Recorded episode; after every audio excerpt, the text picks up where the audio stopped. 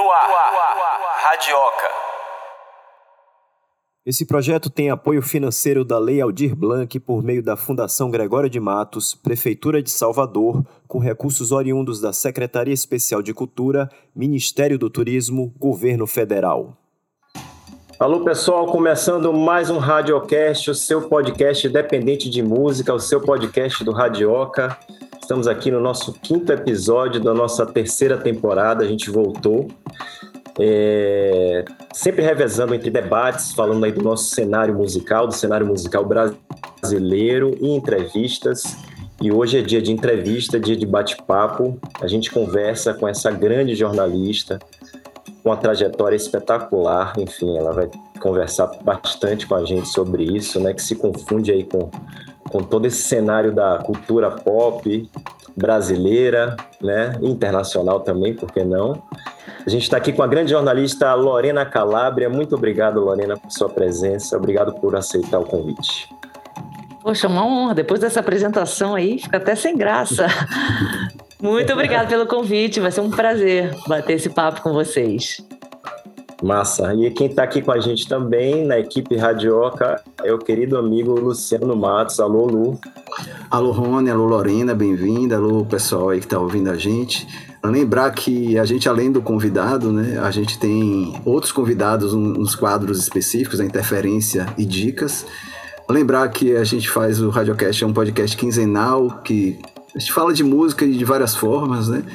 É, já tivemos papo com Giovanni Cidreira, com Dom L, com Xenia França, Karina Bu, já discutimos temas diversos, rock, o eixo da música Norte-Nordeste. Quem quiser ouvir esses outros programas é o encor.fm barra Radiocast Bahia, ou dá para ouvir também em plataformas de em plataforma de streams como Spotify.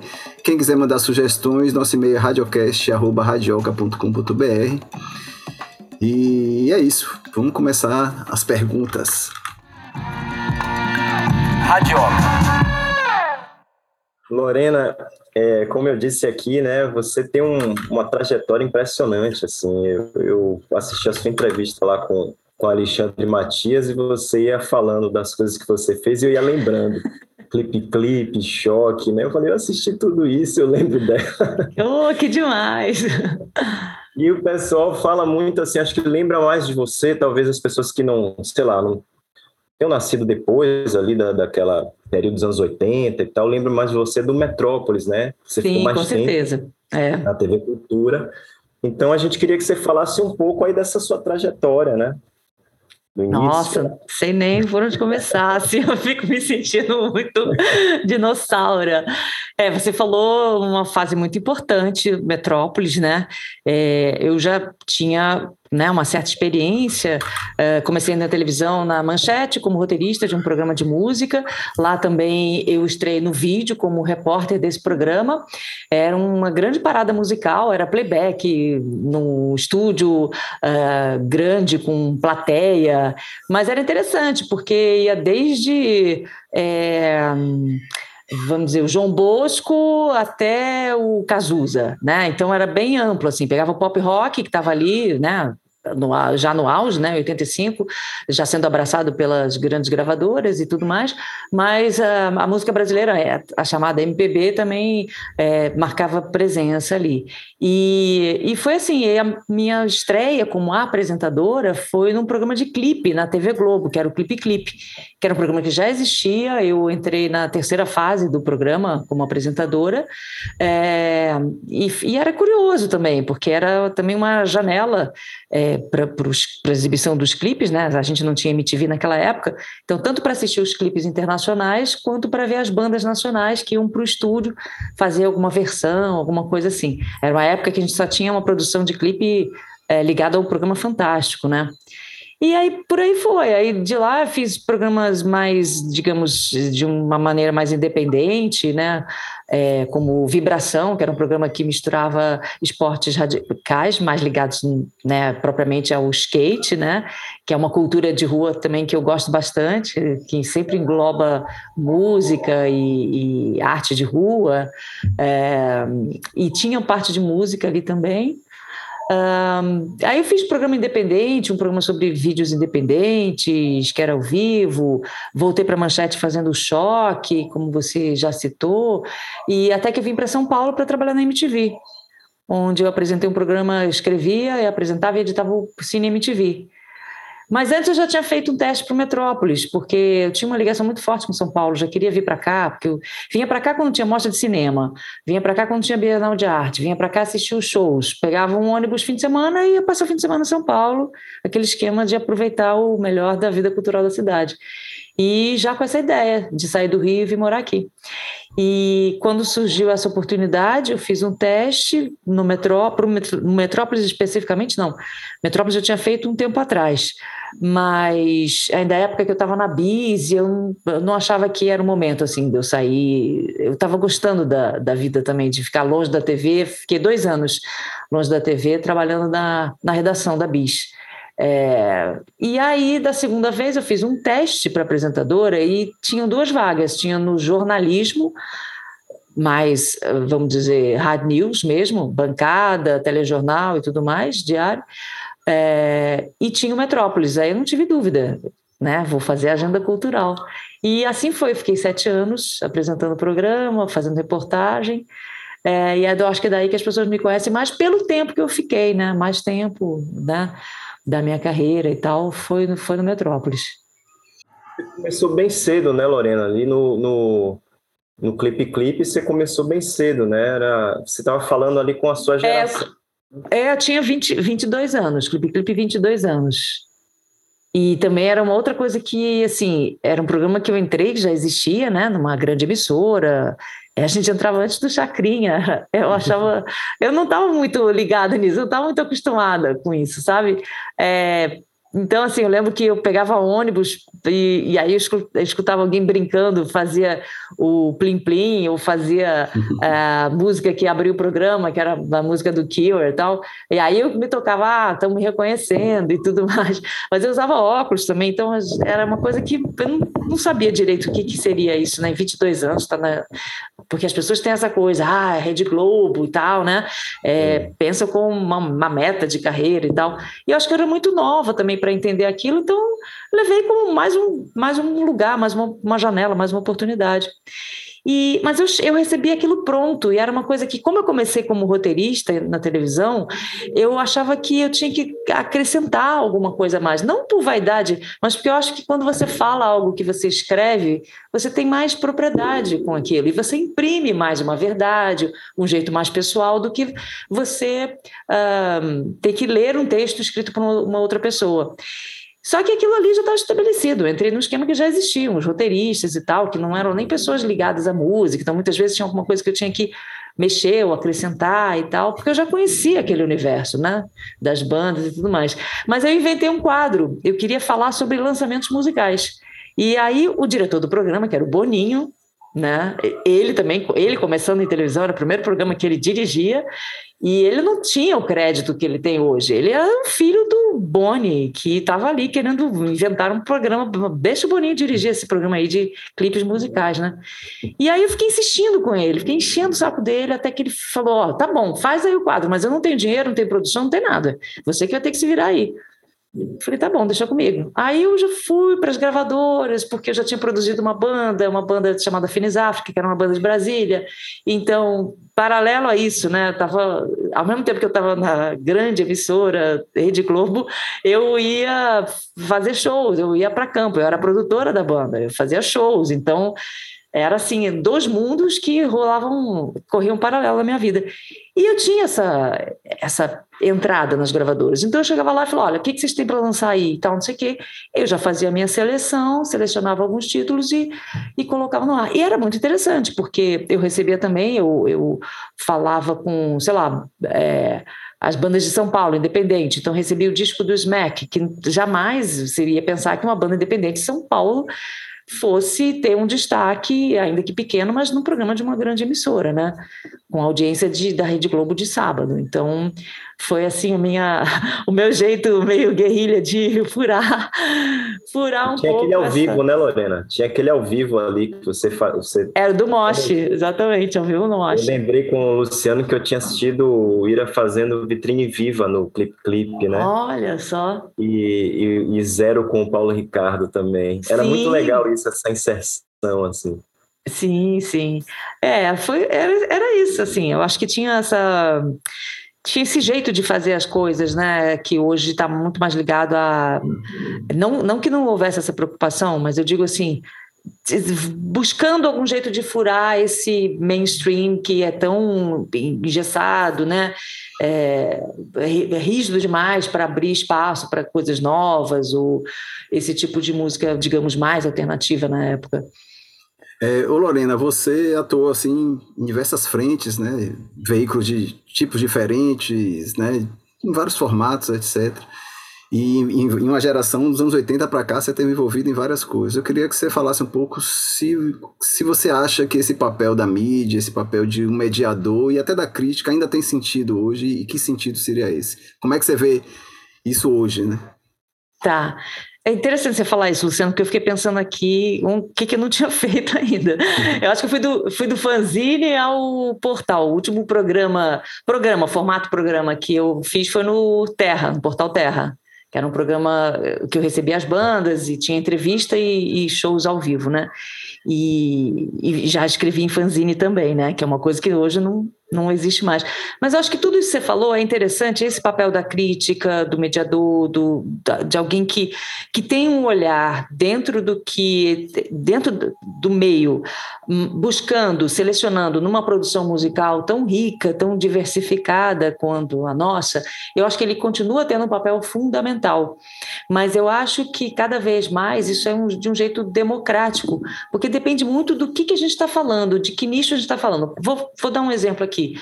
É, eu gosto muito de hip hop, sempre acompanhei o rap nacional, é, mas eu não sou uma profunda conhecedora, eu não tenho essa vivência, eu não tenho nem essa, vamos dizer, é, eu acho que é, é, difícil você falar quando você não tem uh, uma, uma história de vida mesmo, né? Então é sempre um olhar de quem está de fora, né? Eu, branca, classe média, enfim, uh, por mais que eu queira entender e, e tenha respeito por aquela produção, né? Então, assim, falando especificamente da produção de hip hop nacional, é, como você vai se, se informar? Você vai, você vai ler uma crítica, você vai ver um show, onde você vai buscar isso? Então, assim, eu acho que para cada gênero musical, para cada nicho, é interessante a gente pensar é, quem são essas figuras que poderiam fazer esse papel. Porque se a gente pensar um tempo atrás, onde a gente tinha uma mídia tradicional, que era você abre o jornal e ali você vai ter o uma crítica do show, é, ou quando tinha as revistas especializadas, o tempo que eu passei na Bis, né? Uh, que essa figura era quem ditava o que as pessoas poderiam se interessar, ouvir, ou serviam de farol, né? jogando luz em cima desses lançamentos. Eu acho que isso foi se dissolvendo com a, a, a rede, as redes sociais, com o, o, número maior de blogs, e que você não tem só a figura do jornalista, mas qualquer pessoa que, que, que vai se informar, que escuta, que tem um mínimo de informação e tudo mais, ela acaba sendo também propagadora dessa, dessa função, né? Que é, é, selecionar dentro do que a gente tem o que, que, seria interessante. Então, eu acho que é uma mistura das duas coisas. Eu acho que continua tendo é, a importância, a figura do jornalismo, porque eu acho que também tem uma coisa de formação, né? Eu não digo nem pela hum, linguagem, que é uma linguagem mais formal, né, da crítica especializada e tal, mas talvez seja um olhar mais seletivo, no sentido de. Uh, tem um pouco mais de abrangência, né? A gente, a gente é, vai com o tempo se despindo um pouco daquele preconceito que a gente tinha de ser especializado, né? Eu digo assim porque quando eu comecei nos anos 80 era muito assim, se você ouvia é, música para pista, né? É, porque eu comecei ouvindo discoteca, mas vamos dizer, nos anos 90 era uma house, alguma coisa assim. Aí você não podia, assim, não tinha nada a ver você ouvir hip hop, ou você ouvir ska, ou você ouvir jazz, você ouvir rock. Você tinha que encontrar um, uma coisa só para gostar, para ouvir e para defender, digamos assim.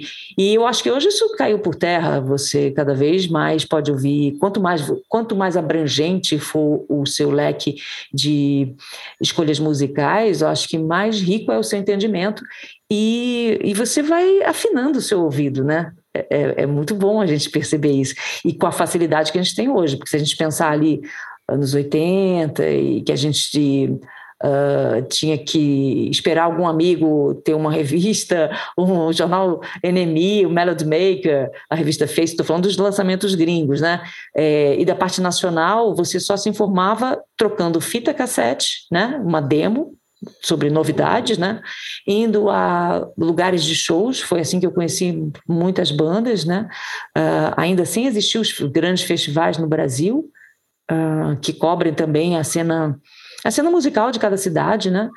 E, e, que é de uma importância fundamental, porque eu sempre acreditei que era muito mais interessante você uh, ver e comprovar a qualidade de algum artista, a verdade dele quando ele está no palco, do que o estúdio, né?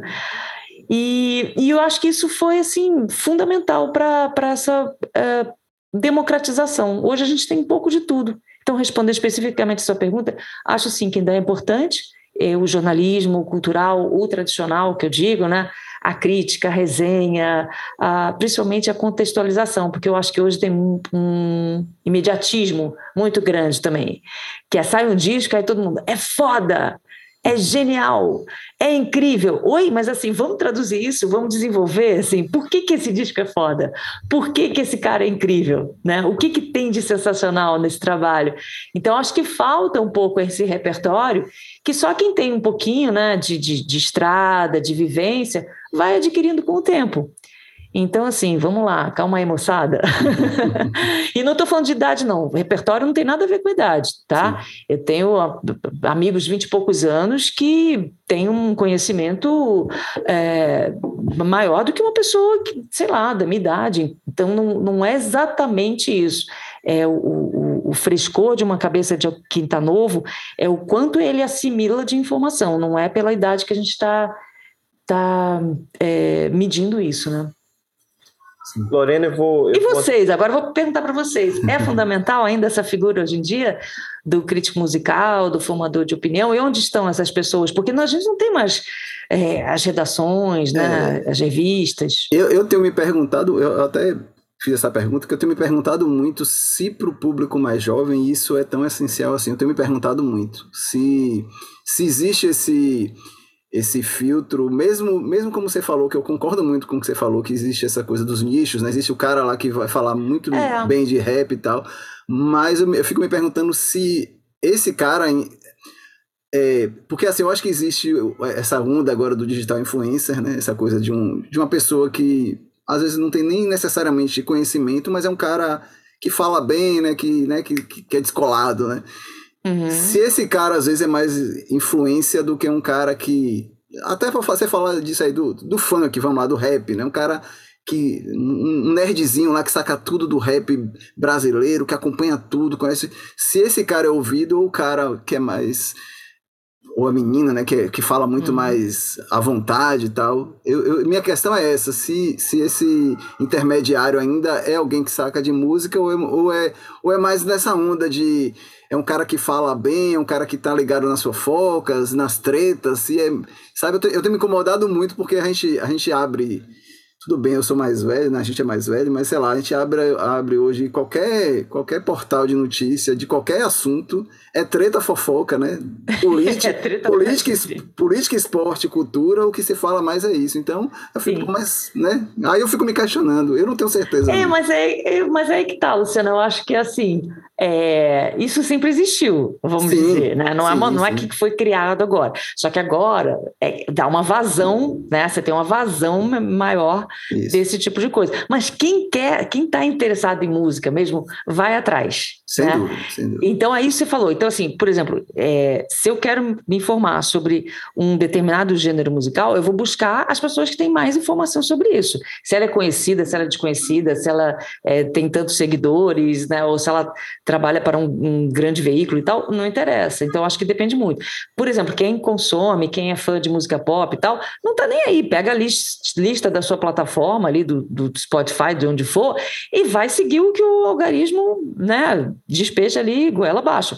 É totalmente diferente. Você está ali na é, mais uma, um consumo passivo de música, né? Agora, quem vai atrás, acho que vai buscar e vai arrumar um jeito de driblar os algoritmos. Mas minha, eu também minha... não tenho nada contra, não. Muitas vezes eu uso isso até como pesquisa, né? Deixa eu ver o que estão que, que me indicando. É. Mas, Lorena, minha questão é, é eu, eu pensando, eu jovem, eu concordo muito, eu até defendo que não mudou muito a relação das pessoas com a música. Eu sou um que eu acho que mudou, mas não mudou tanto assim. Mas ao mesmo tempo eu fico pensando que quando eu era adolescente, quando eu pegava. A Bis me formou, entendeu? Mesmo eu. Uhum. Tudo bem, eu gostava de música já, né?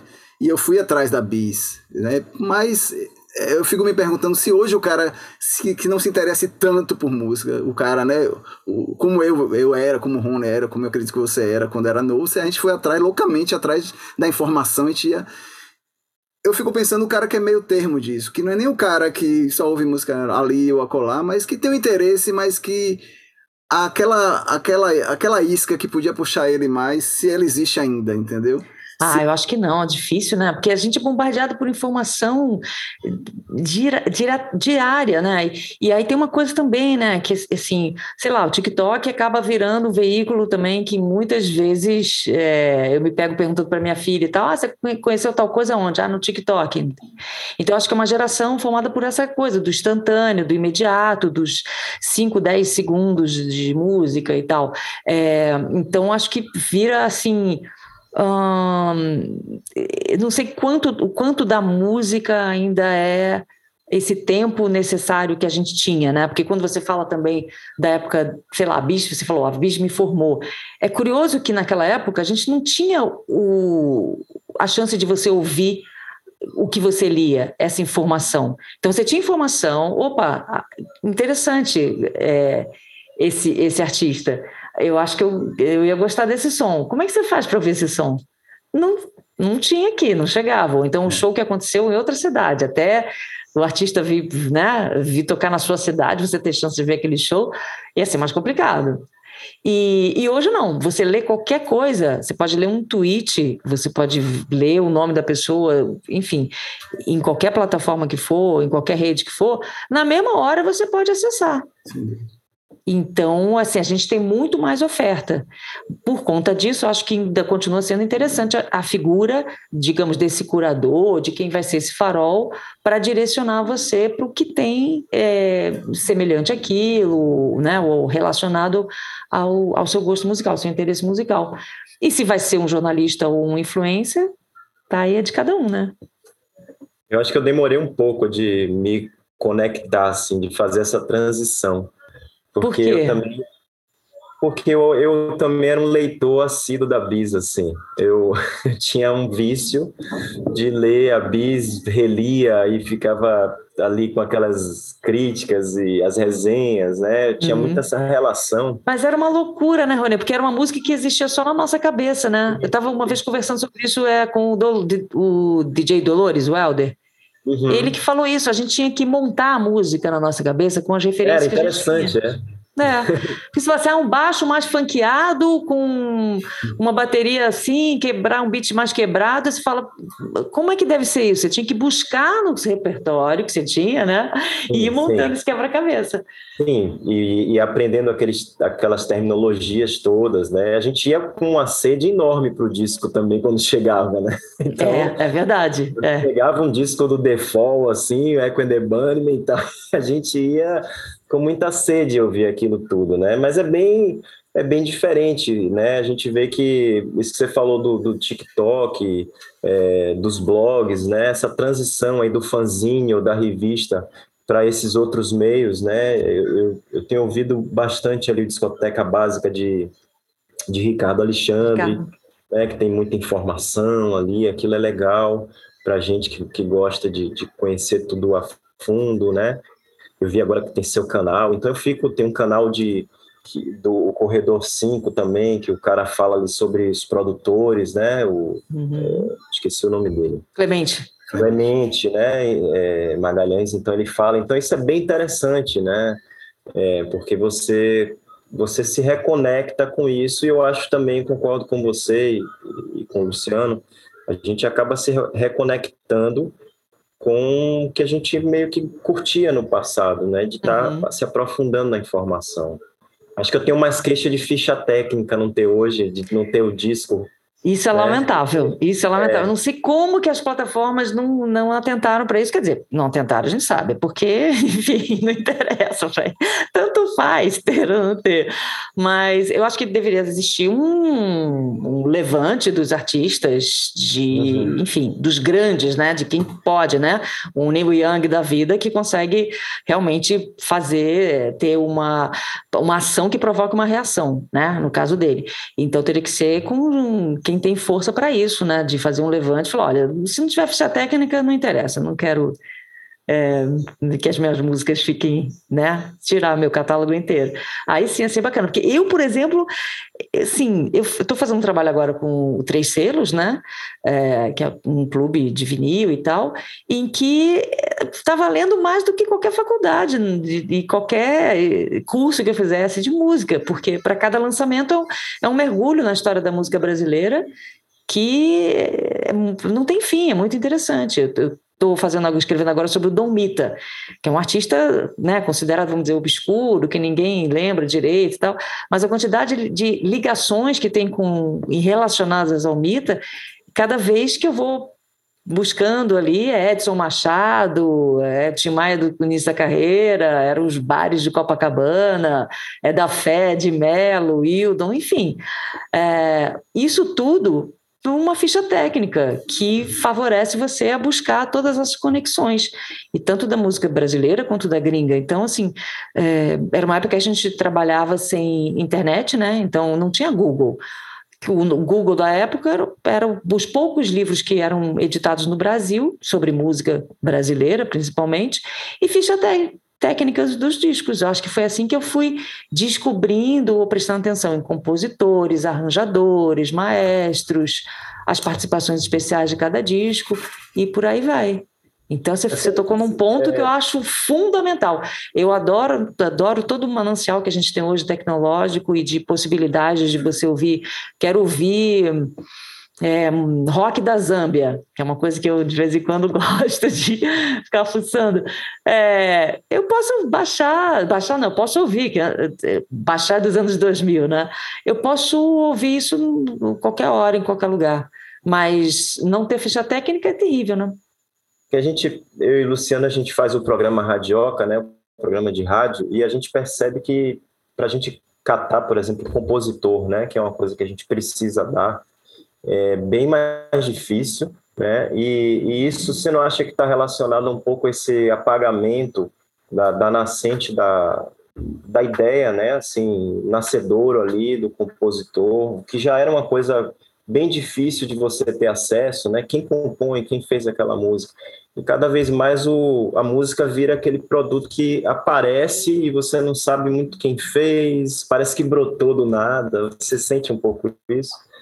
É, eu falei agora, parece assim que eu estou só reclamando mas do, do, né, do, de uma plataforma que não teve ficha, ficha, técnica, mas isso também a gente encontra em CDs quando, quando é uma é, reedição, por exemplo, de um vinil e vai para o CD não está completo, muitos discos não trazem o nome dos compositores, então não é só uma questão atual, né? Eu acho que isso aí já é uma um costume de não valorizar tanto, é mais o intérprete, o artista, né?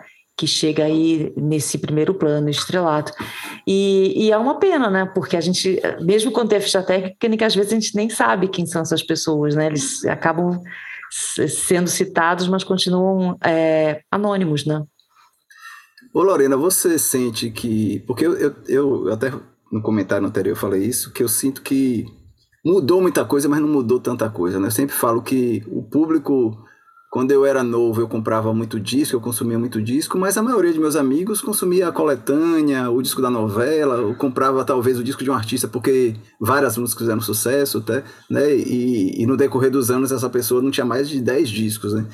Então, minha impressão é que sempre quem gostou muito de música consumiu muita música e o grande público consumia música de uma forma, pelo menos de minha geração para cá. Eu estava pensando esses dias que talvez as gerações anteriores, e aí eu vejo, sei lá, meu pai, meu, meus pais, né? Meus pais não são especialmente é, doentes por música, gostam de música como público médio. E meu pai tinha, meus pais tinham lá, Chico Buarque, Moraes Moreira, Barramar, um monte de disco, um monte de vinil, né? E aí eu penso, meus sogros a mesma coisa, não, eles não são especialmente acompanham música, mas eles tinham. Minha geração, eu acho que tem essa diferença clara. Eu vejo minha irmã, por exemplo, não tem 20 discos. Minha, minha irmã tem 46 anos, ela não tem 20 discos na vida dela toda, né? Eu tenho aqui uma porrada ainda, né? E aí eu sinto que gera, as gerações de hoje, quem, é, quem gosta muito de música, ainda. E aí tem as, as verdades é, repetidas como. Ou talvez as mentiras repetidas como verdade, né? As pessoas não ouvem mais álbum. Talvez as pessoas em geral, nunca tem ouvido álbum, né? Quem ouviu álbum é quem gostava de música mesmo. Sim. Né? A gente gostava, a gente, por exemplo, né? E, e, o jovem hoje que gosta muito de música, ele espera ainda, sei lá, o novo disco do Radiohead, sei lá, de que banda que seja. E a, mas a maioria vai ouvir o sucesso, a playlist, né? A, a, as playlists são as coletâneas, né? São os hits collection, uhum. as trilhas de novela. E eu queria falar de, que você falasse um pouco disso e dessa relação também, porque ao mesmo tempo eu fico pensando, o podcast é a nova sensação. Mas o podcast também é um programa de rádio, né? E aí esses dias eu tava ouvindo o Spotify, o Spotify anunciando, agora é não, é, não era o texto não era isso, mas era mais ou menos assim, agora é uma grande novidade. Vocês no meio das músicas, vocês vão ouvir notícia, divulgando como se fosse a nova sensação do Spotify. Oh, mas isso era isso é rádio. Né? Então, assim, as, as novidades, na verdade, e, e os hábitos, às vezes, não são nem tão diferentes, né? Como é que você vê isso, assim? Exato.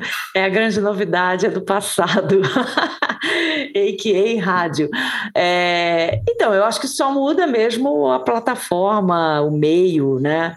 É, em que você está ouvindo a música, porque para mim nunca fez muita diferença cassete, vinil, CD. Claro que eu tenho predileção por vinil, porque é um fetiche mesmo, né? Tudo é mais bacana. A capa.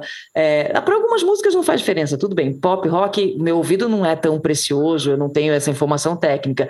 Mas se você pega e. Bom, eu lembro que quando a última, último, última experiência que eu tive, assim, é... foi quando eu comprei. Estava uh, ouvindo o disco do Serge Gainsbourg, é, Nelson, então, assim, tinha comprado o som novo, estava juntando dinheiro, assim, agora eu vou comprar um som de um amigo meu, que é audiófilo e tal, me ajudou a escolher. E aí eu falei, olha, eu não tenho dinheiro para comprar uma Ferrari, mas eu posso comprar alguma coisinha um pouquinho melhor com um Fusquinha.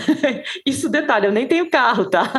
mas é só para ter um parâmetro assim. Ele falou, não, você tem, você vai para um, nível um pouquinho melhor. E aí o primeiro disco que eu fui colocar para ouvir era o Melody Nelson, do Gainsbourg. Então, assim, aquilo chegou para para mim de um jeito, porque era um disco que eu tinha em CD e ouvia e tal. Nossa, quando vem aquilo na caixa de som, aí assim, além do fetiche de ser um LP, o som ele chega encorpado, ele chega ali vitaminado. Então, assim, para ouvir alguns tipos de, de, de, alguns gêneros musicais, realmente o vinil, uma bom, um bom aparelho, uma boa caixa, uma agulha bacana e tal, vai fazer diferença. Agora, outras coisas não, não, não fazem, né? não, não tem muito, dependendo até da gravação do disco, às vezes a, o som do CD está até melhor, né? Enfim, mas eu acho que esse, essa, essa tradição que a gente tem, né, de ouvir disco, parar, ver a ficha técnica e tal, ela ainda se mantém.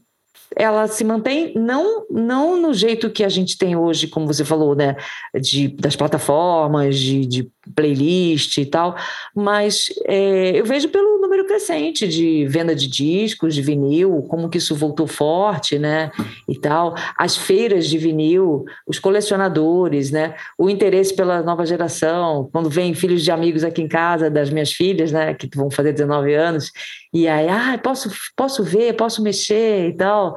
É, então, eu acho isso bacana. É um interesse que vai sendo ali geminado, né? Vai plantando uma semente na próxima geração que vai cuidar disso, que vai valorizar e que vai estar atenta a esses detalhes. Então, eu, eu acredito que o, o ouvinte e o apreciador de música nesse formato do álbum fechado, do conceito e tal, eu acho que ele vai permanecer. Eu acho que, que, que não, não vejo como. É que nem aquela velha história, né? Ah, a televisão vai matar o cinema, depois o videocassete vai. Enfim, são ferramentas que vão é, sendo apresentadas no mercado que eu acho que elas vão servir a quem já consumia isso de outra maneira, como você falou. Se a pessoa já só consumia disco, né? De playlist, de é, grandes sucessos, né? Ou comprava só a trilha da novela, agora vai continuar fazendo isso com uma playlist né? Que é que não foi ela que, que escolheu propriamente. Mas, por exemplo, eu, eu acho a playlist também ela substitui a playlist da, das plataformas, né? de. Eu acho que ela acaba substituindo uma coisa que a gente. Não sei, vocês deviam ter esse hábito também. A gente gravava muito fita cassete, né? Fazendo Sim. essas coletâneas. Ou para dar de presente para amigo, né? É, ou, ou, ia na casa de alguém e falava, pô, você tem cinco discos que eu não tenho, deixava a fita, grava aí para mim e tal. Então, eu acho que só mudou mesmo a plataforma. O hábito é esse, né? Ou brincar de DJ também, né? Sim. Mas, Lorena, você acha que o, o, muita gente comenta isso, né? Que o centro, pelo menos no Brasil, assim, a conversa sobre música e os artistas participavam muito da, da opinião. É, Gavan falou uma vez que o centro do, do, do da, da, cultura no Brasil era música e virou o uhum. reality show, assim, né? Ele disse assim, o que tinha na televisão era música, porque tudo era música. Eu me lembro que qualquer Sim. programa, programa de Xuxa tinha música, é, enfim, Muitas atrações musicais, é. Santos, qualquer coisa tinha música, né? É, os programas de maior audiência né, eram, eram de músicas, eu não sei assim. É, eu não sei é. se, se, Os festivais já foram. Festivais eram. É. Exato, eram ligados à TV. Né? Eu fico me perguntando um pouco se, se isso também mudou um pouco, né? Se a música, você acha que a música perdeu um pouco de importância? Porque a gente está falando disso sempre, né? Que, claro, as pessoas tinham um hábito que provavelmente se mantém, né, os, os ouvintes de, de, coletâneas e tal, mas será que também a gente não está perdendo um pouco isso? Essa Sim. aproximação da música como uma coisa. O disco era mais barato, né? O vinil. O vinil é, eu acho que tem, tem, um, tem um fator econômico que a gente não pode é, negar. Eu acho que tem também essa. É, é são muitas coisas que acabam roubando a atenção. Então, assim, se antes a gente só tinha canal de, os canais de TV aberta, né? É, o, que, o que era oferecido na programação? Então, é, entrava no entretenimento, né? Hoje você tem uma, uma sei lá, pulverização né, da, dos meios de comunicação, que você tem é, canais abertos, você tem os streams, você tem o YouTube também, então você tem as outras redes, é, como eu falei, TikTok e tal.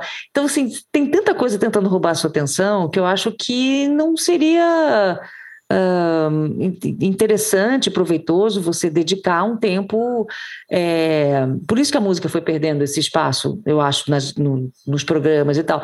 Mas se você pensar que mesmo os programas de entretenimento, eles sempre têm. Então, ou é a música que está sonorizando, eu estou falando de novela, reality show, a música está sempre presente. Ou ela é trilha sonora da trama, ou ela está ali participando, é uma festa, é o, é o, show que vai ter, enfim. É, tudo bem, você fala, ah, mas antes você tinha o programa Chico e Caetano. Gente, mas assim, vamos né, separar aqui. é, né, ah, o Chacrinha e tal, mas tudo bem, são, outras, são outros parâmetros aí.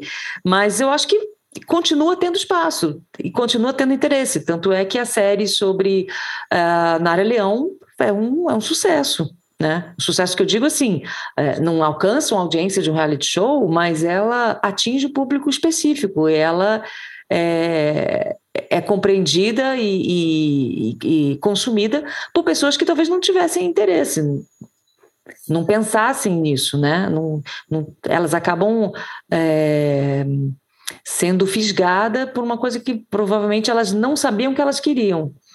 Isso eu acho muito interessante quando você consegue furar esse bloqueio, né? Falar, ah, mas o público consome só isso. Se você oferece outras coisas, tem, tem chance de atingir. Né? É, e se você pensar que a Nara é Leão não é, você não está falando de uma artista de pop contemporânea e tal, né? É, eu estava lendo uma, eu até dei a dica no programa passado um livro sobre os festivais de 67, tá? E tem Júlio Medalha fala isso, né? Que ele fala que ele, ele critica muito a Globo, as TVs, por ter deixado de passar a música, né? Por ter deixado de oferecer música. Ele, ele elogia muito assim, o público brasileiro gosta de música, é interessado por música, é curioso, mas se não for ofertado é mais difícil, né? E aí eu, eu fico pensando muito, você tem uma experiência com rádio também e tem com comunicação em geral, e eu fico pensando como as rádios ainda têm um papel fundamental na maioria do Brasil, né? Talvez não tanto, sei lá, São Paulo, Rio, Salvador, não sei, mas no Brasil, se pensar em Brasil, o rádio ainda é fundamental, o rádio ainda tem influência gigantesca.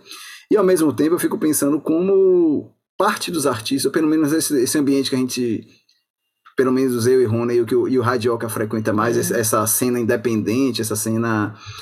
É, não sei nem se chama mais assim, né?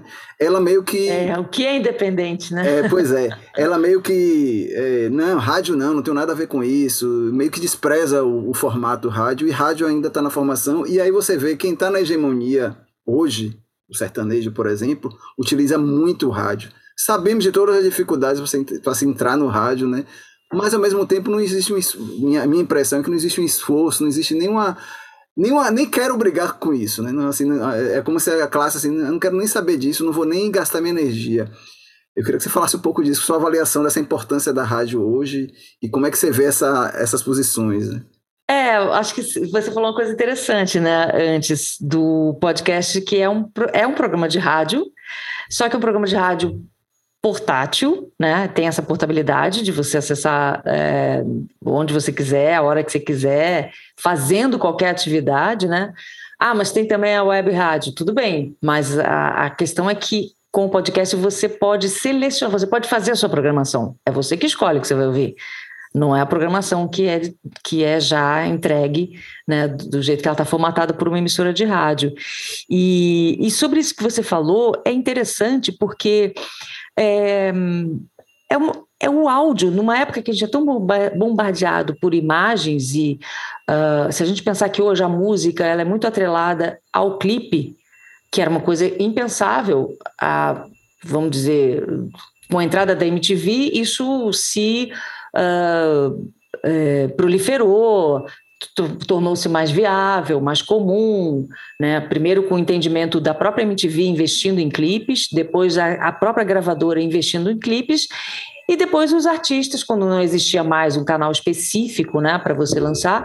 É, com o YouTube, eu acho que os artistas começaram a entender que não, não, você não consegue trabalhar né, uma música, digamos assim, trabalhar o seu single, pelo menos, é, se você não tiver atrelado isso ao audiovisual. E é muito interessante quando você tem uma, uma muita oferta de podcast, como que isso é, demorou até um pouco para entrar no Brasil, né? Porque a gente já escutava o, o que já tinha de oferta de, em outras línguas. E, e é interessante, porque é, é um jeito mais antigo que tem de comunicação de que, é, que precede o audiovisual que é somente o áudio, que é somente a radiodifusão. E é interessante, porque chega em todo lugar do Brasil, Uh, continua sendo ficando mais acessível ainda por conta dos celulares, com a popularização do celular, então você não precisa ter um aparelho de rádio. Acho que acredito que deve ter caído muito a venda de aparelho de rádio, porque você pode ouvir tudo do celular. E eu acho que continua sendo fundamental. Sim, não sei se não sei se para exatamente só para música, eu acho que agora ele tem uma outra função também, que é isso, que é a troca, que é a conversa, permeado de música também. Mas a, a maioria que eu acho que, que tem é, com, consumido e que tem apresentado podcast interessante é quando ele vai além disso, né? Além só da, de apresentar a música e, e, e fazer o papel que a rádio vai além da rádio. É, das últimas vezes que eu dei entrevista para falar do meu livro, as mais interessantes foram para a rádio porque tinham mais tempo, porque era uma conversa de fato, é, porque você não tem nenhum outro. A sua atenção está totalmente ligada ao que é dito, você não está vendo o fundo, prestando atenção no cabelo, né? no reflexo nos óculos e tal. É a voz, é puramente a voz. E isso é muito interessante, aguçar o seu sentido, somente, somente a audição, eu acho que é quando você tem a sua atenção mais direcionada. Lorena, você participou de várias fases aí dessa você até falou de cultura jovem, né? Esse termo que se usava bastante, né? Ah, engraçado. É. Não tinha na minha, na minha época, é ótimo. Não gosto de falar minha época, às vezes escapa, né? Mas vamos dizer, quando eu comecei, não existia nada de cultura jovem. A gente estava na faculdade e aí a gente, é, eu, fiz a UERJ, né, Universidade Estadual do Rio de Janeiro, lá tinha uma emissora de TV e lá tinha também rádio dentro, mas fechado. Ah, não podia usar, não, não sei o que, os equipamentos lá, sei lá, mofando o quê. E a gente também já tinha projetos, já queria experimentar na prática isso. Quando um dos nossos colegas que trabalhava na Manchete falou, olha, abriu vaga para um programa de música, foram assim cinco pessoas da, da, do nosso curso para lá, para fazer na prática. E o que a gente queria fazer era o programa que a gente queria fazer na faculdade, né? Que era um programa jovem, digamos. E não, e não deu certo. Falou, não, aqui não tem espaço para fazer programa jovem, tem esse programa aí de música, era o som maior. Tudo bem. Mas não existia isso, era raríssimo, você não tinha é, isso. Acho que o, o que tinha de consumo jovem era fanzine, não tinha na Sim, rádio, não tinha televisão, nada disso. Você consegue, assim, de dizer, você como uma, uma, uma participante aí, né, privilegiada de, desses, dessas cenas, desses momentos aí, a década de 80, 90, como é que foi impactado para você, assim? De que forma impactou? Você lá no começo, né, depois dos anos 90, Mangue uhum. Beat, 2000? É, posso, posso resumir, que é bem complexo isso. A gente vai ficar aqui três horas falando. eu sou testemunha ocular da história. Anos 90, para mim, eu vou resumir assim. É, a primeira vez que eu via no palco bandas, artistas que, que eram da minha geração, que eram da minha idade. Por quê? Porque eu cresci ouvindo música brasileira, MPB, então desde os, né, de, é, sei lá, é, os grandes artistas, né, que são até hoje, né, Chico, Caetano, Milton, Jorge Ben, Luz Melodia, depois bandas, sei lá, Secos e Molhados, é, Cor do Som, Nós Baianos, enfim, mas não, mas não era ninguém da minha idade, não tinha ninguém da minha geração, não tinha ninguém falando de coisas que a gente vivia. Então, com o rock pop brasileiro, é, foi a primeira vez que isso aconteceu. Você olhava na plateia, a gente tinha a mesma idade que estava no palco, ou mais ou menos a mesma idade. Isso foi interessante ver esse primeiro momento, mas ainda era muito influenciado por as bandas estrangeiras. Eu acho que ainda, a gente ainda faltava ali, a gente caminhou um pouco, mas a gente não tinha ainda fincado o pé nas raízes mesmo, de você se apropriar daquilo. Nos anos 90, claro que eu não posso fugir disso, foi o Mangue Beat, foi o Chico Sainz Nação Zumbi que trouxe isso, né? Tem até uma frase que eu coloquei no livro, que eu acho que ela resume muito bem isso, que é do Rodrigo Brandão, é, um músico aqui de São Paulo também, e ele fala, foi a primeira vez que eu, me senti, que eu senti orgulho de ser brasileiro. Essa fala é boa. Então, acho que isso, isso foi uma coisa dos anos 90. Eu estou falando só especificamente da música brasileira e desse recorte do, do rock pop, né? Não estou falando aí do, do, Eu acho que a gente pode incluir ainda nos anos 90, eu acho que essa, essa minha aproximação e esse meu interesse pelo hip hop, sim. Primeiro com o Taí de DJ1, isso coincide com a minha vinda a São Paulo, né? Que eu comecei a me interessar mais por essa cena e tal.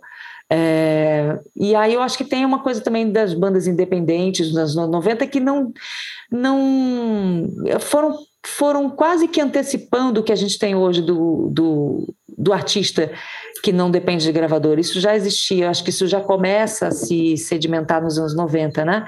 Que era com os festivais também, que foram fundamentais para que isso acontecesse. É, e eu acho que foi uma estruturação dessa, desse formato de fazer sozinho do do it yourself, faça você mesmo, né? Então, com a, a chance de você ter um estúdio em casa, fazer uma boa produção, você uh, se apropriar mais das ferramentas, você ter uma ligação mais forte, interesse com a música brasileira, então essa aproximação com os ritmos brasileiros, o, as letras com posicionamento, é, isso foi se espalhando, né? mesmo a gente tendo bandas que ainda cantavam inglês e tal, mas acho que se fortalece e uma diversidade maior de gêneros de bandas, cada uma fazendo o seu estado acontecer de um jeito diferente. Então, no, ainda nos anos 80, a gente ainda tinha essa coisa, tinha rock de Brasília, era muito, tudo muito assim, rock de Brasília era uma coisa, rock de, nos 90 eu acho que isso já foi se misturando e você eh, ouvia outros sotaques também. Eu acho que isso é o que ficou para mim dos anos 90.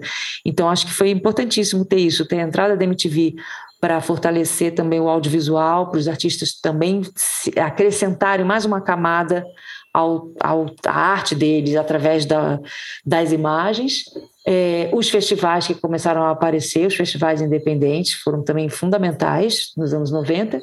E eu acho que esse olhar mais para a música brasileira. Agora sim, a gente tem, a gente consegue fazer o que a gente quiser com mais independência, sem depender de um contrato grande. Então, os pequenos selos também foram muito importantes nos anos 90.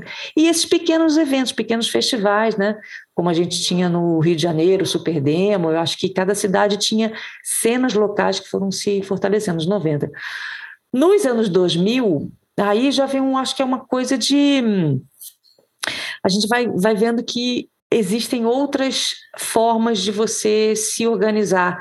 Eu acho que aí o artista começa a ser também o empresário, o, o estrategista de marketing e tal, é, com uma, essa independência também, é quase uma sobrevivência, porque você tem que entender um pouco de tudo, né? E você tem que também é, saber usar todas essas novas ferramentas, essas novas tecnologias. Então, acho que eu, é esse entendimento maior de que não basta só fazer música. Você tem que criar um jeito de isso chegar ao seu público. O que pode ser muito é, frustrante para quem não consegue, está aí há anos assim batalhando, né? É, mas ao mesmo tempo você tem menos intermediário, ou seja, se você tem uma rede social e a gente vê artistas que surgiram, né, através de, de músicas que foram parar nas redes sociais e que foram crescendo, que foram surgindo é, com, com essa facilidade, é, é de uma rápido, né? É rápido, a gente tem esses sucessos instantâneos, né? Isso é muito bom.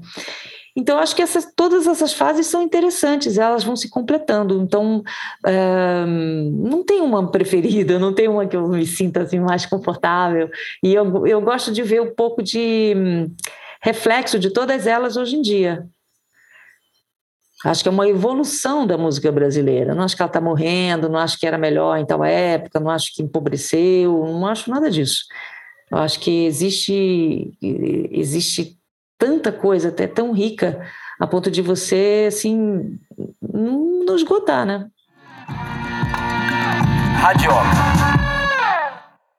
Massa, vamos agora para Interferência. Interferência é o quadro que entra no meio da entrevista com a participação. A gente vai ouvir China, que ele manda a pergunta para você. Vamos lá. E... Interferência. Oi, Lorena. China falando aqui. E o seguinte, me tirei uma curiosidade.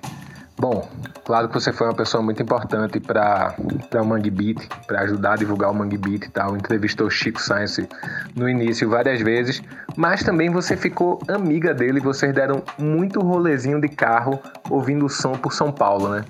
Me conta que sons eram esses que vocês ouviam, que eu estou muito curioso para saber o que é que tocava nessas caixinhas de som. Um beijo.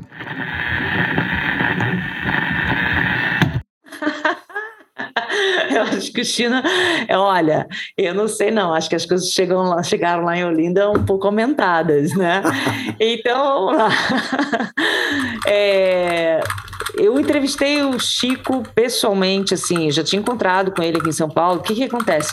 Quando o disco saiu em 94, eles começaram a vir para cá, lançava disco, tal. Eu fui a primeira vez que eu ouvi a banda e vi ao vivo, né? Ouvi, ouvi, ouvi, ouvi, o disco. A primeira vez que eu soube de Nação Zumbi, Chico Sainz Nação Zumbi, foi através da BIS, de uma sessão chamada Conex, Conexão Brasil, é, acho que era isso. Que quando eu é, trabalhava na BIS, eu, eu também colaborava nessa sessão, que era uma maneira de, é, vamos dizer assim, ficar de olho na, no que acontecia no Brasil, não ficar só restrito ao eixo Rio-São Paulo, que era onde tinham, né, eu, eu ficava na sucursal do Rio, tinha sucursal, tinha redação em São Paulo, e eu era editora assistente no Rio. E chegava muita coisa, muito material das bandas, mas a gente não tinha acesso ao que acontecia no Brasil. Então a gente tinha outros jornalistas colaboradores que ficavam atentos a essa movimentação, a cena local. A primeira vez que eu li sobre Chico Sainz Nação Zumbi foi num texto do José Teles e como eu falei aqui, eu fiquei tentando formar na minha cabeça que som que era aquele, né? Como é que junta alfaia, é, ritmos nordestinos, uh, com hip hop, com uma guitarra, psicodelia, enfim, não consegui imaginar o que seria aquilo, mas achei muito interessante quando saiu o disco, fiquei, opa, o que, que é isso? Isso aí tem, tem um borogodó aí, tem um negócio novo, tá acontecendo uma coisa aí que, né, não tinha me atentado. Mas quando bateu mesmo, bateu que eu digo assim, quando entendi o, a força que aquilo poderia ter é quando eu vi ao vivo, no lançamento do disco, no Circo Escola Picadeiro aqui em São Paulo, e foi muito forte o impacto, porque além da música, a gente tem a presença do Chico, que é muito, sempre foi muito carismático no palco. Tem o visual também, que era muito interessante o visual, porque tinha aquela mistura assim, que era um pouco b-boy, mas também ele usava a roupa do caboclo de lança. É, alfaia é um, é, um, é um tipo de som assim que primeiro você sente ele, depois que ele, você começa, o, o cérebro vai é, associar aquilo, é porque ele tem essa coisa, batendo numa pele de animal, né? Então, primeiro você sente ele no corpo, para depois ele, ele se ligar lá na, na sua conexão, fazer algo com a sua mente. E a dança também era uma coisa que foi muito marcante, muito expressiva, porque também era um, pouco, eu fazia um, faço um pouco essa associação. Ele fazia na dança, na expressão física, corporal dele, um pouco com o que ele fazia na música, que era essa colagem. Então, tinha gestos que ele fazia que podia parecer meio de, do dançarino de break, né, do b-boy, mas podia ser também o cara do dançando o coco, uma sambada, enfim, é, capoeira, tinha todo um jeito de corpo que era também essa mistura toda, essa colagem toda. E a gente começou a, a, encontrar, eu encontrava muito Chico nos lugares, tinha amigos em comum, como o Bid, que depois foi produtor do segundo disco, o Chico ia muito também no lugar que, que eu frequentava, que era o Subclube, uh, que era uma noite de black music, que, tinha, que tocava música nacional também, além de hip hop, R&B gringo e, e, coisas de flashback e tudo mais.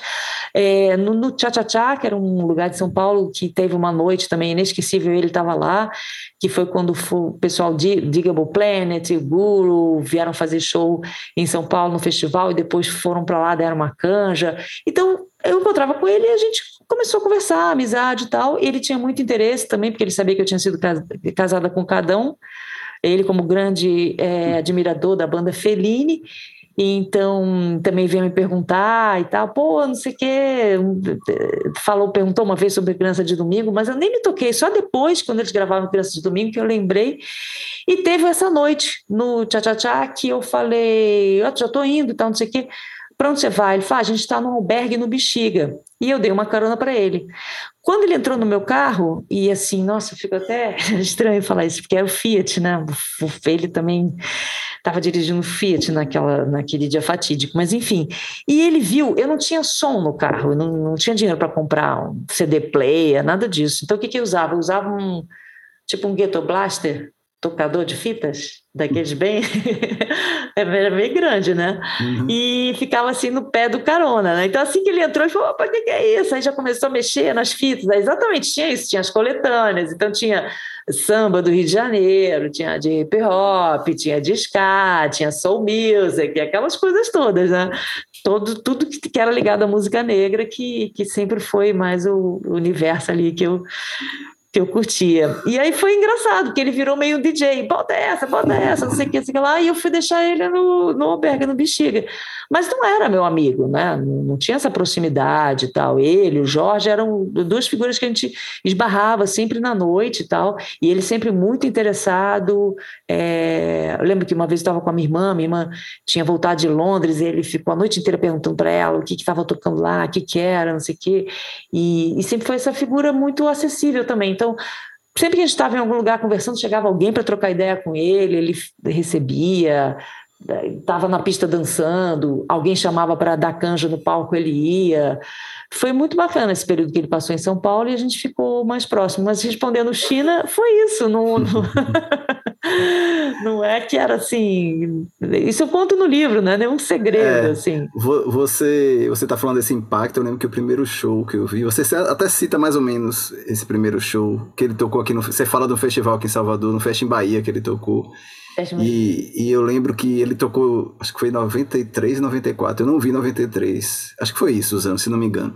E quando ele tocou, que eu, o show que eu vi, era na mesma noite que tinha Julian Marley, que era o reggae aqui a galera ama, né? Então tinha um público imenso para ver Julian Marley. Gabriel Pensador, naquela fase, explodindo ali no começo, né?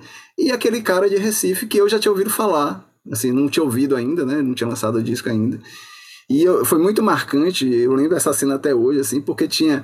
É, nessa época as pessoas conviviam em Salvador, não tinha tanta opção, então as pessoas iam para tudo, né? Então, assim, a galera do rock ia para show de. Né, o reggae, o rock, o pop, tudo se misturava, né? E eu lembro que no show de Chico Sainz foi bem marcante que você via aquela galera, os rastafares, os metaleiros de cabelão, a galera é. do. todo mundo enlouquecido com aquele som, porque ele conseguia dialogar com todo ele, conectava todo mundo ali com a música, é, é foi, foi bem impactante. E você falando disso, não sei se já fizeram essa pergunta, não sei se eu nem devo fazer, mas é porque assim, quando quando Chico Sainz se faleceu, eu Passa. senti, eu senti muito a, senti muito assim, foi um baque tremendo assim mesmo, né? E eu fico pensando, sempre me vem à cabeça assim, se, o, o, que seria Chico Sainz hoje na música brasileira, né? Eu fico tentando fazer esse exercício. Você já fez? Como é que você pensa nisso? Ah, já fiz sim, principalmente quando estava escrevendo, né? Porque escrever é um ato eh, muito solitário, né? É, primeiro livro que eu escrevi, não sei se vou escrever outro, tem alguns projetos, mas enfim você fica ali dialogando com você mesmo, né? Eu escrevia de madrugada, então muitas vezes, assim, não, não é que ele era meu amigo imaginário, eu ficava conversando com ele, mas eu me fazia muito essa pergunta, porque eu sempre tentava imaginar, não o que ele estaria fazendo no momento, mas assim, uh, as questões que, que eu levantei, que eu me colocava, e, e, que se ele tivesse aqui, eu poderia conversar com ele, dialogar, era, era um pouco esse exercício que eu fazia. O que ele me responderia, o que ele pensaria sobre isso, o que, que ele poderia acrescentar dessa história e tal. E hoje eu acho que Bom, pensando na toda a trajetória dele, né, do interesse vasto que ele tinha, dessa sede que ele tinha, eu acho que mais do que nunca ele ia estar consumindo todos esses meios, de, ia estar inserido em todos esses meios que a gente falou, todas essas ferramentas, redes sociais, tudo.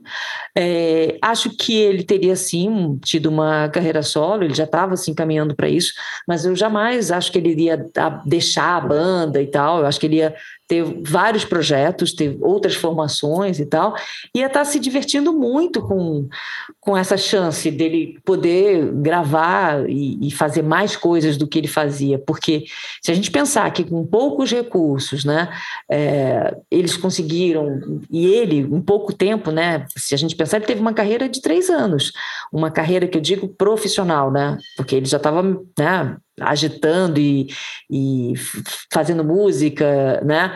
É, nessa caminhada desde o final dos anos 80. Mas se a gente pensar que o disco sai em 94 e ele morre em 97, né? Ele, ele no início de 97, foi pouco tempo, né? Foi muito pouco tempo e quanto que isso ainda reverbera até hoje. Então, é, eu acho que ele ia estar tá fazendo tudo isso, eu acho que ele ia estar tá se divertindo demais com toda essa parafernália. ele podendo gravar com todo mundo, consumindo todo tipo de música, que antes ele tinha que viajar, ele sempre voltava com os discos da viagem, fazia audições com os amigos, né? Ele gostava muito disso. Então, nossa, eu acho que ele ia fazer a festa.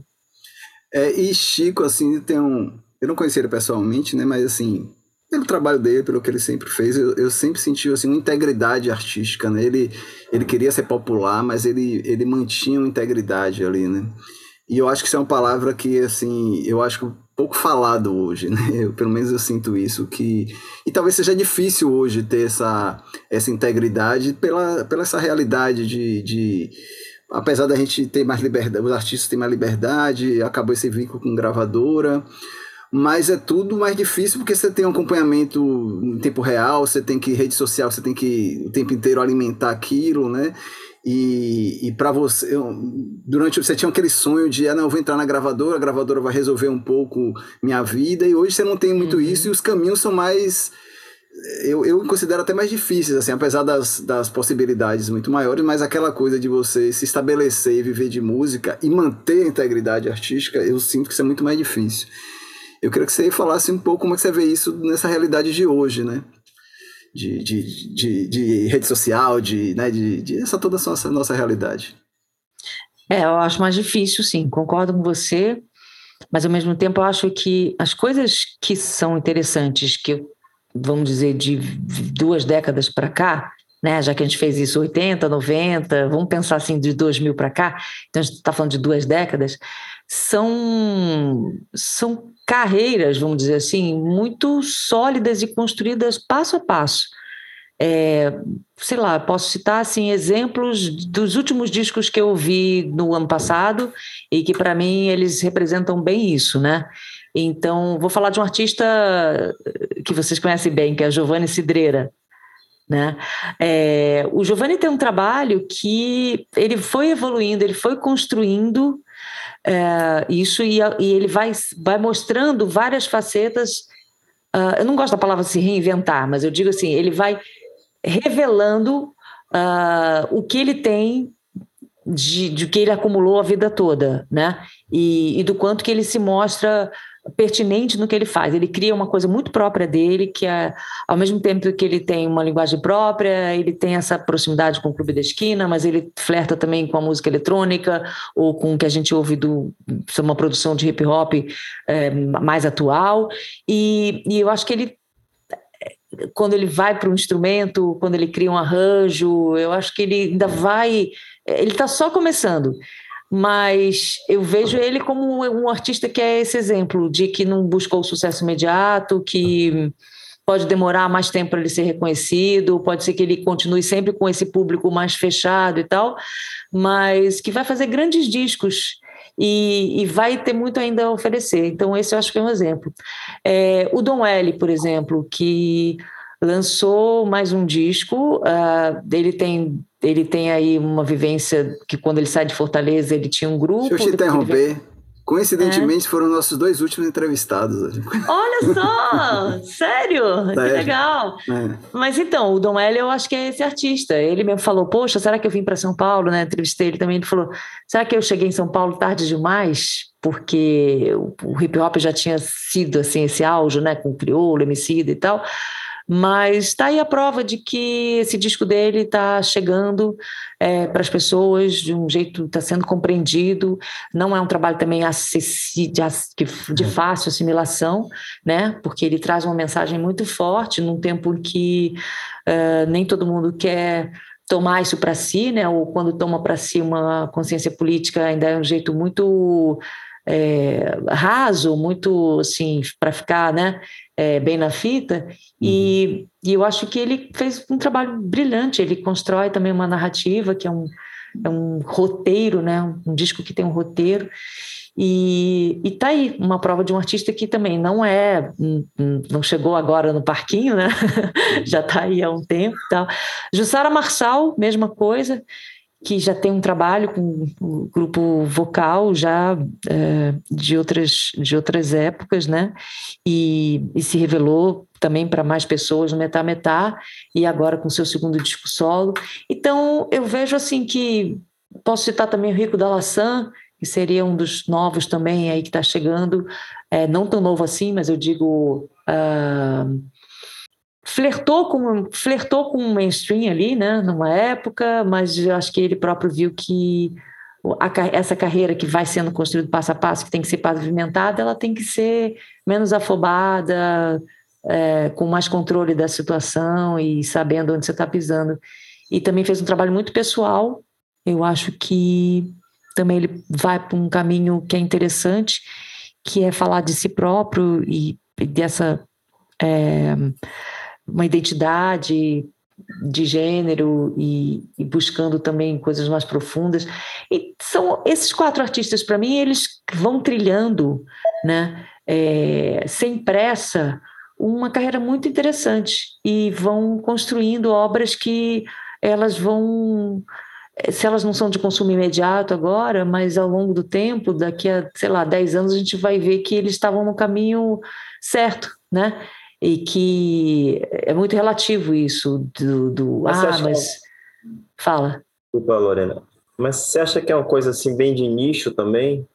Eu ia fazer uma pergunta que. Enfim. Ah, eu acho de nicho, mas ao mesmo tempo você pode furar um nicho. Por exemplo, Baiana System é um exemplo. Quando Baiana começou, ele era de nicho, se a gente pensar. Ele era de nicho, ele começou de nicho. Opa, vamos lá. Sound System e tal, não sei o que, ele já não. Mas aí foi uma coisa que é, não, tá, não tem como segurar. Mesmo que quisesse ficar no nicho, agora não dá mais, né? Eu digo assim, é o tipo de música que ela é hum, para celebração. É o tipo de música para atingir o cara que está lá no outro lado. Mas o que é interessante, é que ao mesmo tempo que é para você celebrar, dançar, é, é, festiva, quando você acaba o show, acaba de ouvir o disco, aqueles versos vão ficar ali cutucando a tua cabeça. É. E manter uma integridade, né? E manter a integridade, exatamente. Nesse sentido, parece bastante com que, que vocês estavam falando de Chico, né? E, e Nação Zumbi, né? Tem essa comunicação aí de manter uma integridade e, ao mesmo tempo, ser um, um, um tipo de sonoridade e de comunicação que chega, que amplifica, né? É, realmente. Sim. E que é bonito também ver isso, né? Quando você consegue juntar essas duas coisas, né? A é, diversão com a consciência política, a diversão né, no sentido mais artístico dessa de, uma algo que seja oposto do consumo imediato, se a gente pensar na arte como algo mais perene e não tão Sim, parece ser né? o melhor do, dos mundos, né? É, assim. é. Eu acho que o Baiana foi dos artistas, vamos dizer, mais recente, né? Das bandas mais dessa cena mais contemporânea, eu acho que conseguiu sim furar esse bloqueio. É, e é outra das mentiras que eu acho que são ditas como verdade, né? Porque se a gente pensar nos anos 80 tinha isso, né? Sei lá, a gente fala da She Music. O início da She Music eram bandas falando de racismo, falando de problema social Sim, e fazendo sucesso, tive, né? Eu tive uma conversa ótima com o maestro Bira, né, com o Biratã, e a gente falando exatamente isso. Ele estava me falando onde foi que isso se perdeu, né? Quando começou a ser um, um sucesso é, estrondoso e, e as, as, bandas que vieram depois começaram a não ter esse, essa preocupação de colocar toda a história no meio, de ter essas referências todas e tal. Mas foi interessante, ele, ele resgatou isso quando a gente ficou falando sobre é, o começo ali, reflexos e tudo mais. Ah, Olodum, né? Olodum, Você isso. tem outros exemplos, é, o próprio Ilê. Isso, isso também era legal, né? Porque até você fala, é, enfim, minha pergunta tinha essa essa lembrança de que você fala que num programa que você entrevistou João Bosco e tinha voluntários da pátria, né? Quer dizer, uma coisa totalmente. E, e você tá ali, você tem que. Enfim, você está assistindo o programa. Esse programa você vai esbarrar com voluntários da pátria, né? Uhum. E aí eu me lembro que, sei lá, uma vez eu vi uma coisa louca, não lembrava disso, que Arrigo Barnabé fez chacrinha cantando Uga Uga, né? Fiquei assim assustado com aquilo. e ele jogando bacalhau. e Arrigo com Vânia cantando ali.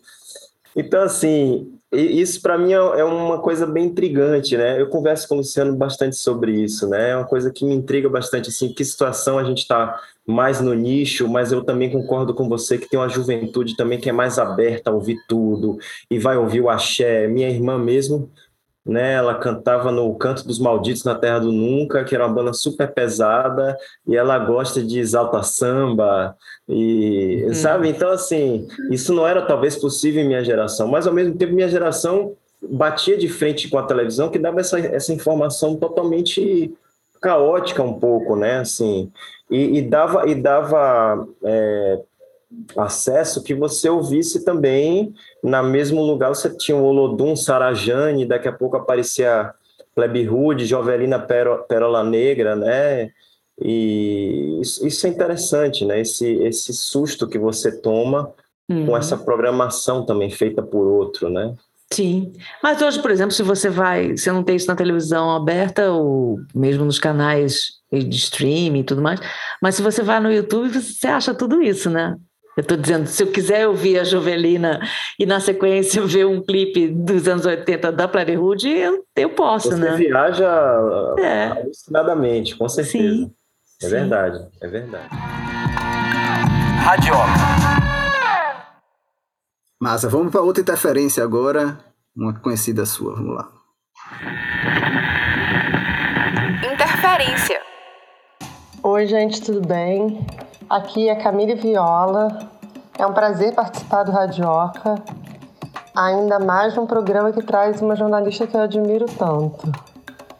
Lorena, queria te perguntar o seguinte: em 2019, depois de anos dedicado à televisão, você lançou um livro. Como é que foi a experiência de fazer um livro, de mergulhar na história da nação zumbi para contar uma parte dessa trajetória que você conhece tão bem? E como foi para você a experiência de escrever um livro, de trabalhar numa linguagem diferente da linguagem que você trabalhou esses anos todos? E queria saber também se você tomou gosto pela coisa e vem livro novo por aí em algum momento. Tá bom? Um beijo para todos aí, gente. Ô, oh, Camille, a Camille que escreveu também um livro sensacional da coleção do Sesc, Jorge Ben, incrível. É, bom, vamos lá, respondendo as perguntas, são três, eu acho que ela fez, né? É, o projeto do livro ele começou com o convite da Cobogó, a editora Cobogó, que é responsável pela pela coleção Livro do Disco, que na verdade já existe fora do Brasil, e fora do Brasil ela se chama 33 e um terço, é, editada pela Bloomsbury, com, acho que já tem, agora deve ter quase 200 títulos, né? Eu já conhecia. É engraçado que a primeira vez que eu vi a coleção, né, eu ficava pensando assim: nossa, se eu estivesse no Brasil, que livros eu gostaria de. Que, sobre que discos eu gostaria de ler? E se eu fosse um dia escrever sobre qual. Aquelas viagens né, que a gente tem.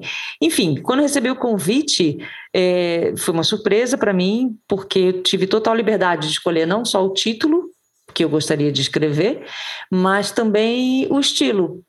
Então, de cara eu pensei em tipo Nação Zumbi, porque mesmo tendo muitos textos e já foi muito falado, discutido, tal, eu sempre achei, eu sempre escutava histórias e achava que tinha mais coisa ali, tinha, tinha, tinha pano ali, né? Ia, ia render mais coisas.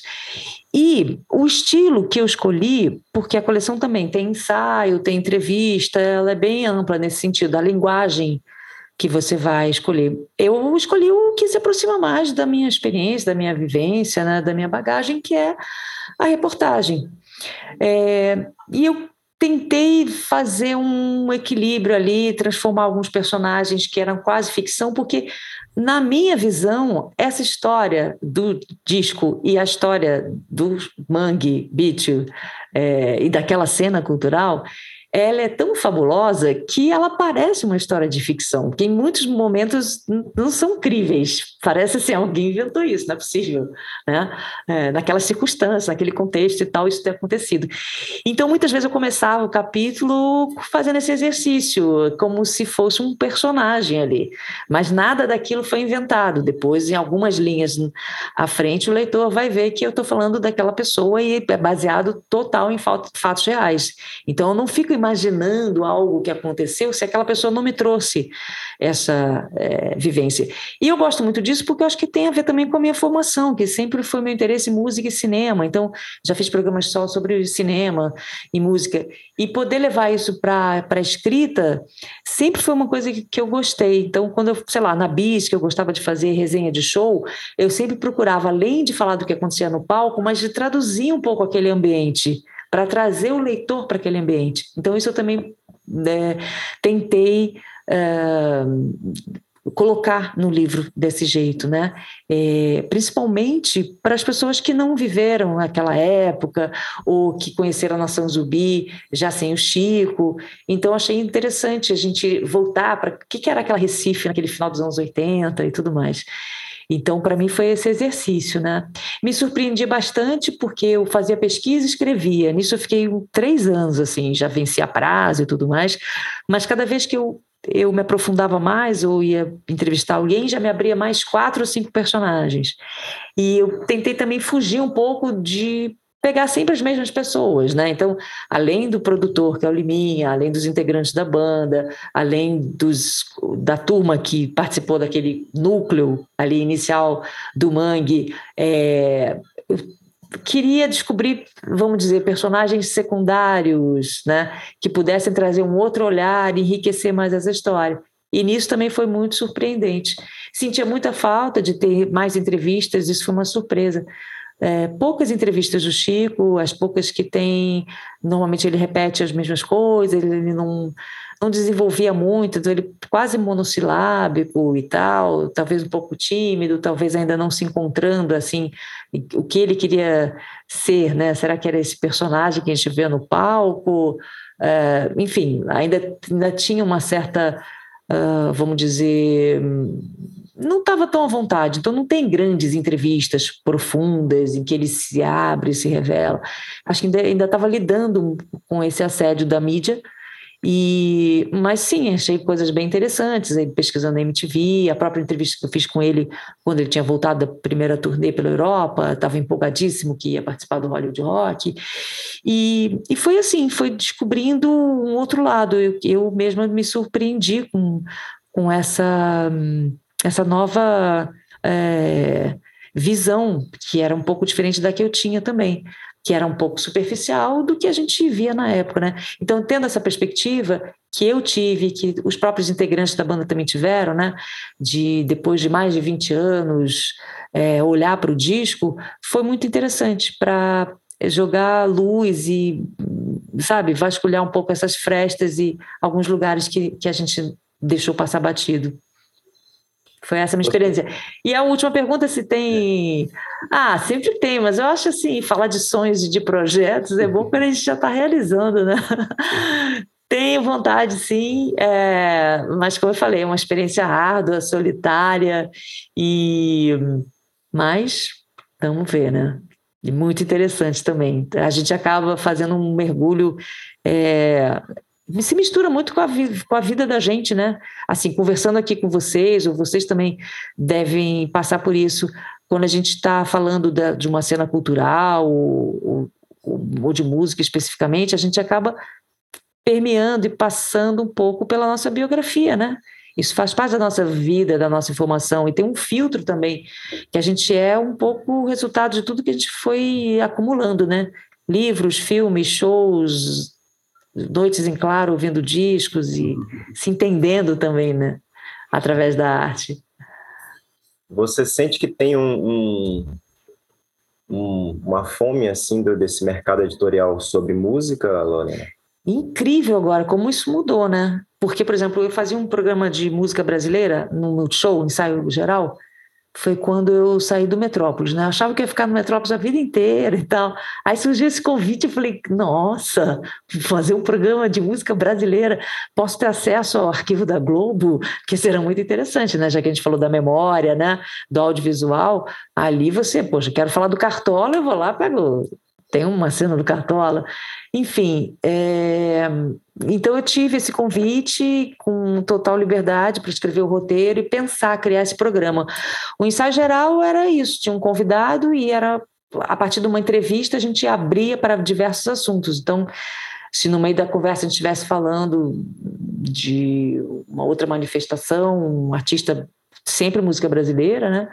Tinha alguns quadros também, tinha esse resgate, tinha música inédita, tinha canja, enfim, era uma grande aventura. E, e nisso é, foi também uma coisa que, nesse começo ali de, de não tinha onde você pesquisar isso, né? Tinha um site que ajudava bastante, que era o Click Music, não sei se vocês lembram. Sim era ótimo nesse sentido, que você tinha acesso aos compositores quando a música foi lançada e tal. Mas a minha biblioteca, que hoje estaria atrás de, de livros ligados à música brasileira e tal, nossa, era bem magrinha, né? Hoje ela já está mais enriquecida.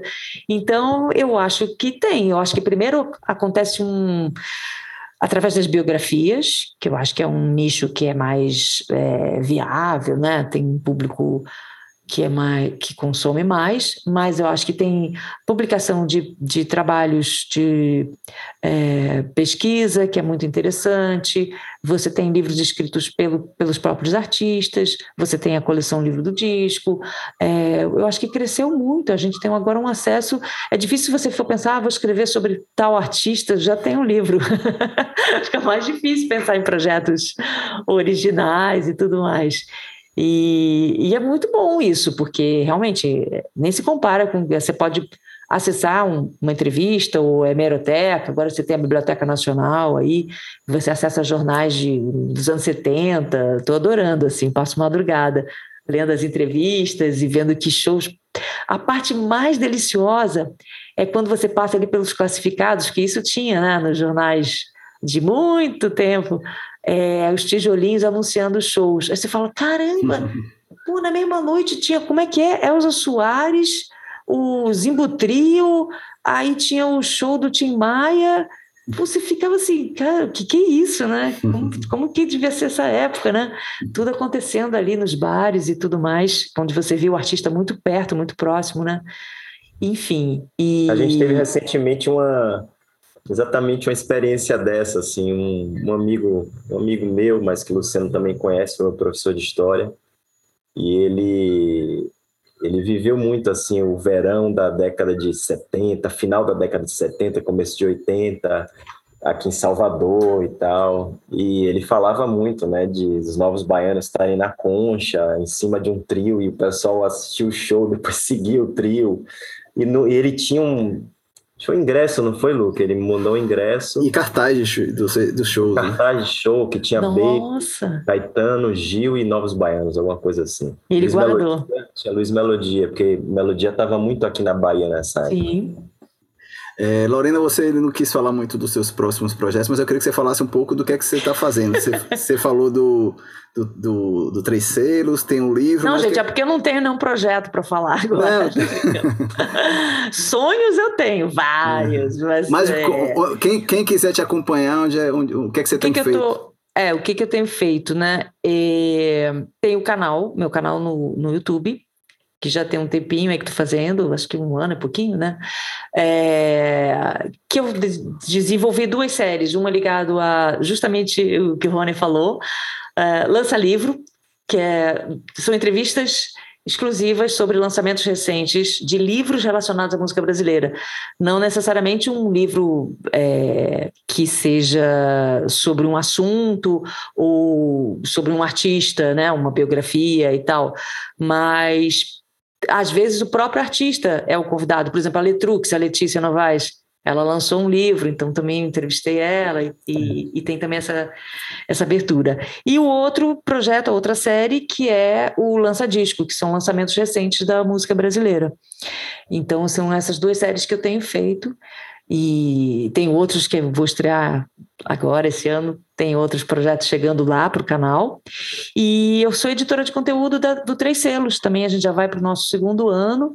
É muito bacana essa parceria com eles, porque a cada, cada título que eles anunciam é uma surpresa. Eles trabalham com discos fora de catálogo, mas também com lançamentos contemporâneos de discos é, lançados mais uh, assim, por exemplo, né, como eu citei o maestro Bira, conversei com o Biratan Marques por conta da Orquestra Afro-Sinfônica, que foi o último lançamento de 2021. Uhum. E está sendo muito bacana, porque eu sempre prezei muito isso, sempre foi de grande interesse, assim. É uma coisa que você compra um disco com mais prazer quando sabe que tem um, não só ficha técnica, mas quando tem um encarte detalhado, quando tem né, um, um livreto com mil informações que você nem imagina, o que, que aconteceu no estúdio, como é que chegou aquele resultado, uh, todo o processo de criação detalhado. Eu, a gente faz faixa a faixa, que eu sempre gostei muito, né? De não explicar o que, que é, nem eu acho que tem um pouco de. Não, não gosto muito de tirar essa magia da criação, não, sabe? Assim, é, então, assim, ai, tem detalhes que são fundamentais e sempre. Eu sempre gosto muito do, de histórias que acontecem ao acaso, né? Por que, que, por que, que tem tal barulho, por que, que entrou tal coisa, por que, que chama tal coisa e tal. Agora, explicar como uma música é criada eu acho muito delicado e, e, e não gosto de, de, entregar tudo, assim. Uhum. Então, eu procuro preservar isso. Mas é muito interessante fazer esse trabalho, porque é um texto que abre com, quase como um, um contexto, né, em, em, como que aquele disco foi criado dentro da discografia do artista, dentro da história dele, como é que aquele disco se comporta, né? Como é que ele aparece nessa história, depois tem o faixa faixa e uma terceira parte que também é muito divertida, muito reveladora, que são músicos, artistas convidados, às vezes até amigos, parentes e tal, que vão dar uma visão sobre aquele disco ou sobre aquele artista. E aí é também uma, uma farra, assim, que é uma chance da gente também conversar e, e, e ter essa outra, essa outra revelação, né? Radioca. Massa, a gente está chegando no fim, mas a gente tem um quadro dicas agora, que um convidado de fora dá uma dica de um livro, um filme, um disco, o que quer que seja. E a gente vai ouvir Loe, a dica de Loe, e depois a gente dá, cada um de nós dá uma dica. Vamos ouvir a dica de Loe. Radioca. Radioca indica. Oi, galera da Radioca, aqui é Luê. E hoje eu vou indicar o disco recém-lançado da Glória Groove, chamado Lady Leste. Eu tô completamente viciada nesse disco, ouço todos os dias.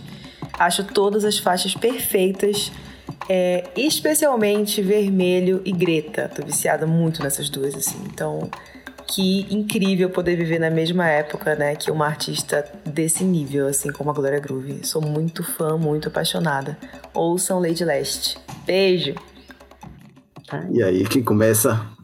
Eu é para falar o que está ouvindo? Não, Ou... pode ser uma coisa antiga, pode é. ser uma, uma é. coisa que você recomenda para as pessoas ouvirem, assistirem, lerem. Então, a gente falou tanto do, do, dessa coisa do, né, dos momentos, dos movimentos de cada década e tal. É, eu comecei a ler, porque quando eu Olha, assim, ele não é fácil, viu? Fácil que eu digo, tem muita história aqui. é o livro sobre o Circo Voador, a nave, escrito pela Maria Jussá, né? Que é uma das fundadoras ali, que, tá, é, que fez esse, esse trabalho tão rico, porque é uma grande pesquisa aqui, é legal que tem fotos também, cartazes da época. E, bom, eu acompanhei o Circo Voador desde o início, então, assim, é, vi shows que eu jamais esqueço. Você falou do, do Luiz Melodia, lembro de um show do Luiz Melodia que as pessoas estavam penduradas no, no. Era um perigo aquilo, dava até medo de ficar embaixo. Pendurada no ferro da, da armação da lona e tudo mais. Teve um show do, do Ed Mota que a lona foi, cancel, foi, foi cancelado porque a lona afundou.